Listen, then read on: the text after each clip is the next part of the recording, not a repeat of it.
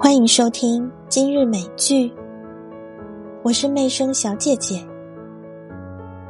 如果你不能改变你的容貌，那么就改变你的表情吧。人们需要快乐，就像需要衣服一样。